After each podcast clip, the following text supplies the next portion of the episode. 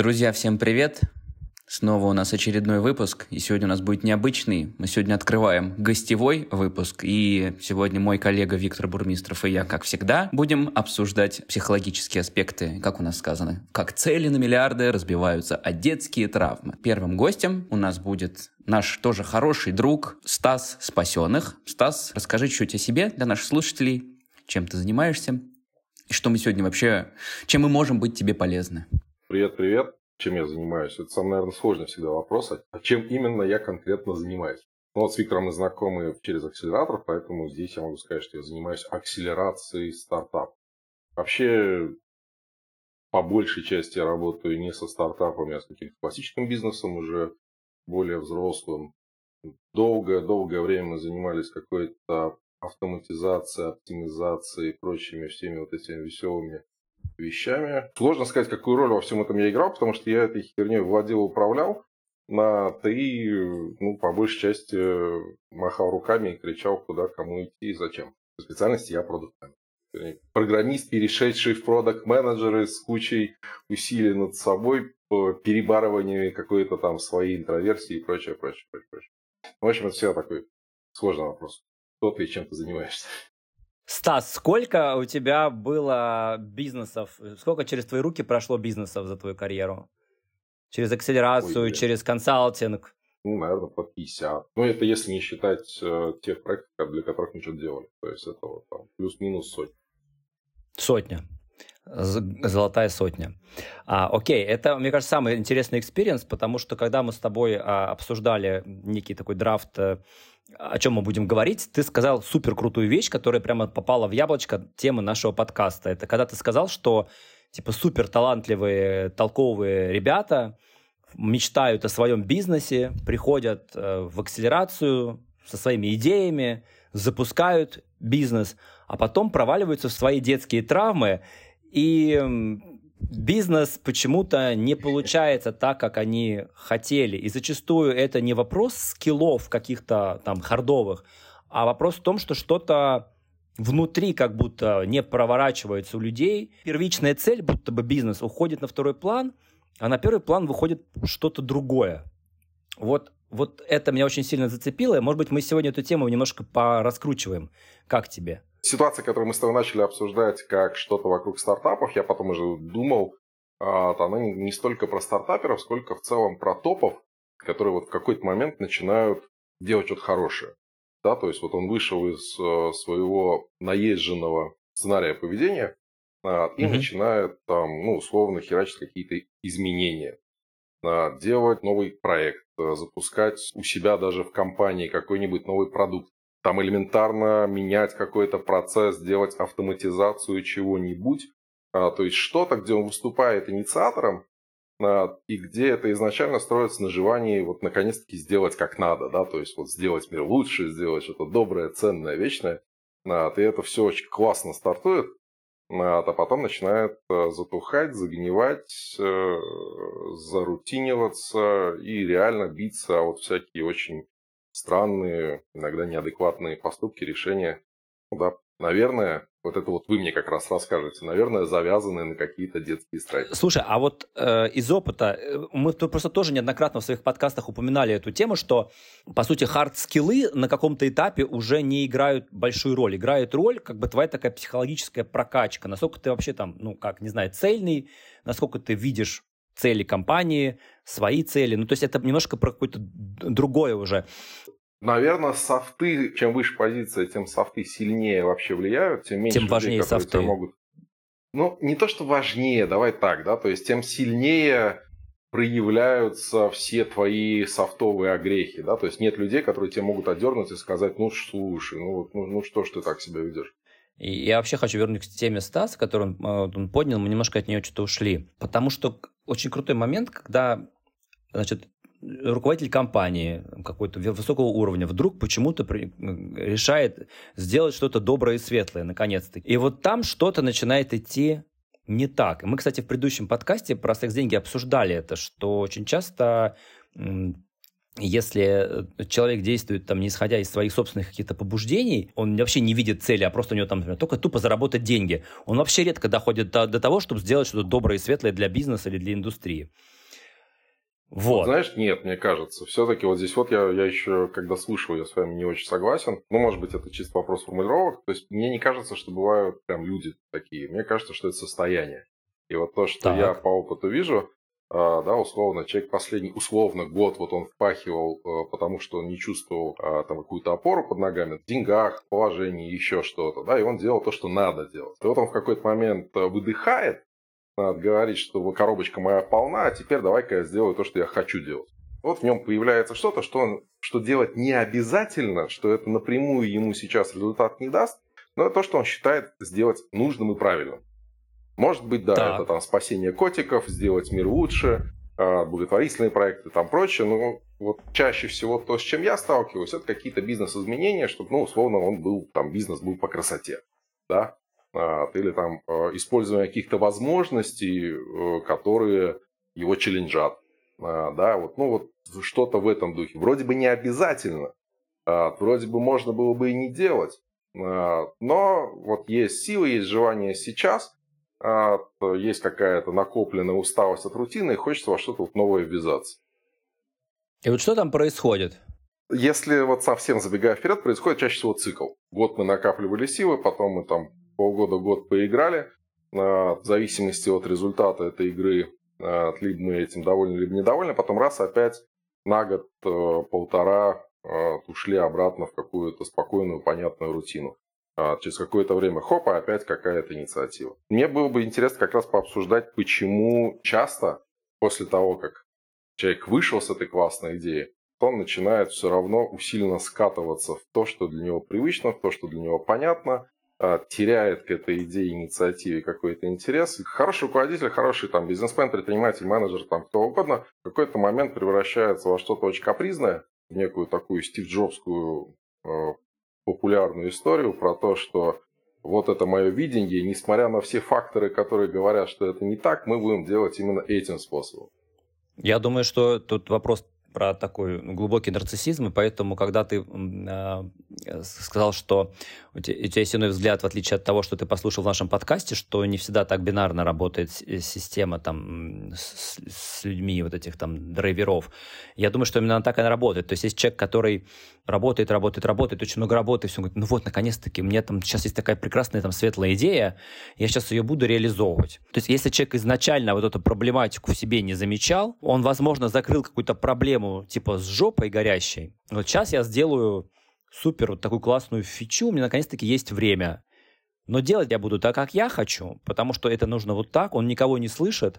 А когда рынок потом через какое-то время возвращает ему, что это вообще не работает, человек такой, понятно, вы все тупые, я пошел опять дальше, там то, что я умею. Ну, плюс-минус, да. То есть... Ну, слушай, мне кажется, со стартаперами похожая идея. Реальность, она про то, что будут недовольны, надо подстраиваться, надо соблюдать правила. Вот ты знаешь, обычно, э, когда угу. речь идет о том, что есть какие-то правила, эти правила надо соблюдать, там не все так больно. То есть правила понятные, окей, угу. мы там включим здесь какую-то рутину. А вот когда э, идет очень высокая неопределенность, и когда mm-hmm. эта неопределенность требует постоянных больничных изменений, и вот эта вот цель, которая изначально виделась, как вот я на белом коне заскакиваю там и весь зал аплодирует, а, то она непонятно где, она не становится ближе, а процесс удовольствия не приносит. Вот здесь вот mm-hmm. понятное, а там непонятное. И человек забывает то, что он изначально от этого, не, э, от этого понятного, от этой рутины убегал. Слушай, мне кажется, здесь Стас вот еще в самом начале, когда начал рассказывать, прям хорошо сказал, что этот там стартапер, предприниматель или кто угодно начинает капризничать. У тебя есть какая-то неопределенность, у тебя есть понятная рутина, желание из нее выйти, там много неопределенности, ты начинаешь в нее выходить шажочек, загораешься какой-то идеей, и этим самым ты на этой фантазии делаешь себе все понятно. Я себе нарисовал классную картину, и я вот комфортно, как будто бы вот в этой в голове себе нарисовал, и поэтому типа понятному в моей голове сценарию буду идти и делать. И вот эта капризность, это как раз такая, наверное, детская, что ли, черта, такое требование, требование все здесь и сейчас и в полной мере, вот хочу и точка. Но реальность такова, что тебе надо либо грызть сквозь неопределенность, и ну, приближать вот то, что, мне кажется, Виктор там отчасти, и ты, Стас, в принципе, говорил о том, что нет контакта с реальностью. Что реальный мир диктует, что надо шажочек за шажочком, а не говорить о том, что я себе нарисую классный воздушный замок, где в моей голове все просто и понятно, но в реальности я знаю, что непонятно, но я буду думать как будто бы и понятно, и просто, и вот типа fake it till you make it. Я доеду на, на своей фантазии, надеюсь, до конца, и не доезжаю. Вот я бы туда добавил бы еще в картину, то есть не просто и комфортно, а, и понятно, и эффективно, и при этом должно быть интересно. А, то вот это либо интересно выпадает, либо выпадает, да, там, комфортность, либо выпадает понятность и так далее. А в целом, да, очень похоже. Но знаешь, что интересно с интересом? Я вернусь все-таки к тому, что если человек не самоопределился, и очень часто амбиции бизнесовые, они произрастают не из здорового понимания психического, что я там что-то хочу, я понимаю, что я хочу. И почему я буду это делать вне зависимости ни от чего. Потому что мы пишем подкаст, он может там взлететь, не взлететь. Но я его пишу каждую неделю с Федором. Мы встречаемся и пишем, потому что мне безумно интересно. Когда бизнесовый человек идет с какой-то темой, он не идет иногда к этому интересу. Ему на самом деле не хочется это, ему не интересно в этом разбираться. Он вообще, он просто убегает от рутины. И вот если эта цель, она лежит в базе твоей психики как ядро, я хочу этого, потому что я знаю, для чего это хочу. Это прикольно, вряд ли там нет интереса. Там есть интерес, там будет мотиватор, там будет маршрут, который вряд ли можно будет сбить. А если человек просто убегает от рутины, и вот то, что сказал Федор, он рисует картину, там все классно. Он уже классный, потому что он уже что-то сделал в жизни. Он на белом коне, как ты говоришь, Стас, заезжает уже в этот новый проект. А там его встречает реальность, которая говорит, здесь все немножко по-другому. И он сдувается. Это абсолютно такая нарциссическая динамика, когда очень быстро человек, пум, как шарик, и сдулся. Я хотел добавить, что есть такая концепция, но на самом деле не концепция, она даже и, и пример, и она в выгорании применима на ранних стадиях. Есть такой феномен медового месяца. Вот то, что ты, Виктор, привел пример с подкастом, это то, что мы заходим и зашли с тобой в него, заранее понимая, что это не медовый месяц. Реальность такова, что стопудово какие-то подводные камни будут, но мотивация находится за пределами факта создания подкаста, а вот как ты сказал, там просвещать, рекомендовать, там что-то э, поговорить с интересными людьми, вот Стаса позвали и так далее. А также, как и в бытовом со свадьбы, есть такое вот фантазийное, нарциссическое, как раз подпи э, подпитываем вот этим воображением. То, что мы, Виктор, с тобой в, про секс и деньги говорили, про то, что э, единственные здоровые а, а, взаимоотношения человека со своим партнером могут возникнуть только когда, когда это два самостоятельных элемента, которые соглашаются быть зависимыми друг от друга и вкладывать друг в друга, но при этом разрушение этой связи не несет разрушения каждого из них. Здесь точно так же. Вот этот нарциссизм — это требование всегда подпитываться через кого-то другого. В этом вообще суть нарциссизма. В худшем случае, когда он становится токсичным, человек питается за счет других. Вот как раз, как будто бы это звучит немножко об этом, что когда в тебе есть достаточная доля нарциссизма для того, чтобы увлечь за собой и заинтересоваться проектом, ты начинаешь им интересоваться. Но вот здесь вот важно не переходить в ту грань, где ты воспринимаешь это вот как раз как медовый месяц, что тебе кто-то что-то должен, что все должно соответствовать твоим ожиданиям и так далее. И тогда ты будешь напарываться на, на, на вот эти неудачи. Слушай, а прикольно, а давай я еще-то позакидываю какие-то свои наблюдения, а вы мне расскажете, как, давай. как и почему это так работает. Давай. Единственное, у меня есть соблазн уйти в мой э, опять мою классическую модель такого трекера, когда я, слушая вас, уже готов вас поспрашивать, а что ты там говорил по поводу цели своего э, подкаста? Ну-ка, ну-ка, ну-ка.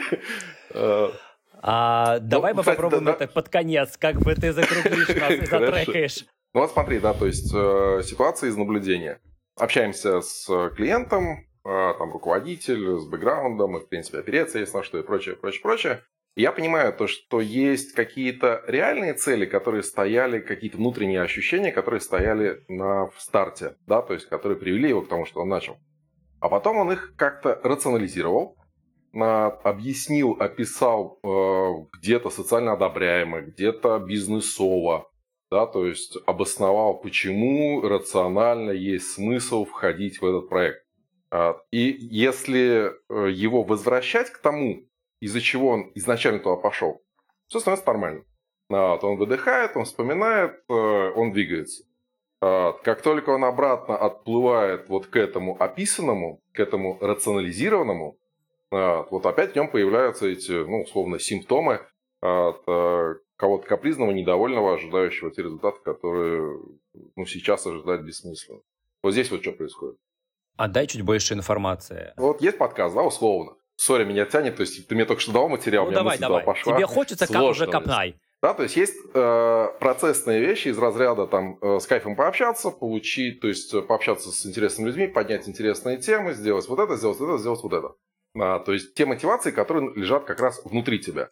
Да. Есть мотивации больше из разряда сделать так, чтобы люди на этом учились, чтобы они не набивали шишек. И когда ты видишь, что, что не, нифига, никто не смотрит на мой подкаст как на что-то полезное, да, на него смотрят как на что-то развлекательное. Люди продолжают набивать те же самые шишки, ничего в них не меняется, и вот мы смотрим на эти KPI, да, условно, нету там такого выхлопа. И для того, чтобы мы там начинаем разбирать, а что сделать, чтобы это было полезно, да, условно. Тогда надо менять формат вот на это, вот на это, вот на это и вот на это. Зачем это надо? Хер его знает. Денег это не даст, а вот это не даст. Но вот этой рационализированной цели обучать будет соответствовать. Mm. Смог объяснить? Но нам эта цель не близка. Она начинает нас раздражать, как будто бы уже. Она не близка. Мы ее mm-hmm. везде написали, мы каждый раз об этом говорим. Это флаг, который мы несем. Но по факту мы никогда так не рассуждали. Потом мы задали себе вопрос, а зачем мы это делаем? И потом мы вымучили вот этот вот правильный, вроде бы как, бизнесовый, вроде бы как ответ. На то, что он действительно правильный, не факт, то, что он бизнесовый, не факт, но вот мы его вымучили, мы его как флаг поставили, и вот он, мы стали его заложниками. А скажи, Стас, пожалуйста, вот по твоему мнению или на, там, на том же примере, почему вообще в первую очередь появляется вот эта рационализация, как тебе кажется? То есть зачем она нужна? если мотивация и так есть. То есть это требование бизнеса, требование стейкхолдеров, чтобы они условно buy сделали в этот проект или, или что-то еще? Но чаще всего она появляется по привычке. Условно, все подкасты, которые я смотрел, там вот писалось, что цель у ребят вот такая-то, да, то есть там все вот эти вот условно когда мы делали, там, когда там, условно Стив Джобс сделал а, проект, он хотел поменять индустрию, он хотел там сделать мир этот лучше, соответственно, мне тоже, чтобы этот проект был э, правильным, да, чтобы было не стыдно в нем участвовать, чтобы вообще как... Я не знаю, как это работает, но уровень э, вот ощущений, которое появляется, оно такое. А, почему? Ну, вот просто потому что. А изначально вообще все было не про это. А, но тебя вдруг вот эта машина начинает... То есть машина тоже правильная. Ты ей просто на входе подал мусор.